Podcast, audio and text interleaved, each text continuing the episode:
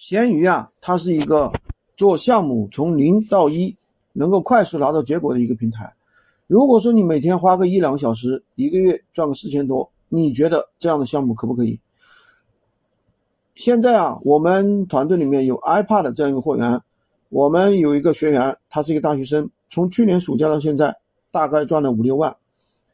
为了怎么做呢？其实很简单，怼链接，回复成交，六天。净利润做到了三百块钱，那我给大家全盘分享一下 iPad 店铺的运营经验，能够给大家带来实际性的帮助。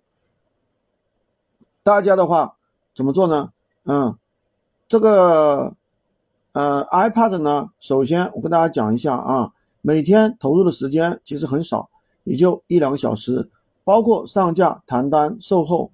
如果说你全职做，多开店铺，一个月上万是可以的。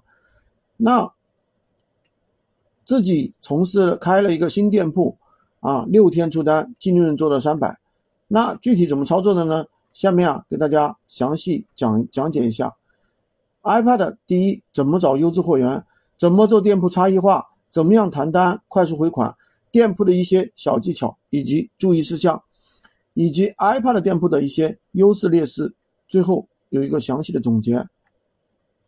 iPad 货源的话。分成几种，第一种呢叫做扩容机，经扩容过内内存和一些小维修的，它比原机要便宜一两百，那么利润也是很高的一些机器。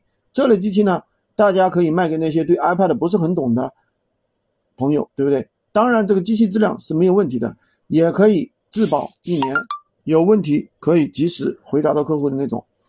第二种呢就是原机，原机呢就是没有经过任何维修，全部都是原装的。利润呢会低个一两百，当然也要看客户需求。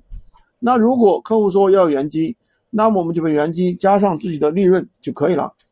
一般呢，原机在闲鱼上并不是怎么很好卖，因为客户就会觉得贵。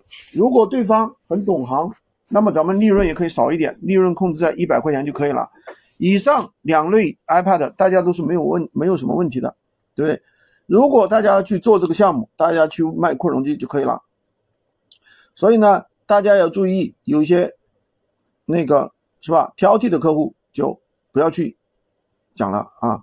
那这个音频呢，就跟大家分享到这里。喜欢军哥的可以关注我，订阅我的专辑，也可以加我的微，在我头像旁边获取闲鱼快速上手笔记，以及店铺怎么差异化运营啊，以及后续的东西，我们在后续的音频里面给大家分享。